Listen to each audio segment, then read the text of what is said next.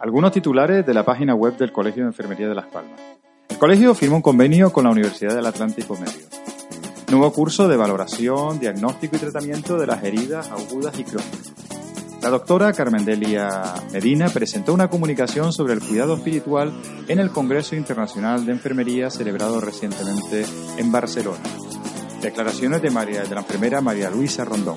La enfermera, dice María Luisa Rondón, es la voz de los pacientes de esclerosis múltiple. Igualmente, en la agenda científica resaltamos las decimoctavas Jornadas Nacionales de Enfermeras Gestoras o el decimocuarto Congreso de la Asociación de Enfermería Oftalmológica Canaria. En convenios, por último, destacamos el convenio con Cadena Hoteles Barceló, con el Club La Cornisa o con CEPSA. Muchísimas gracias.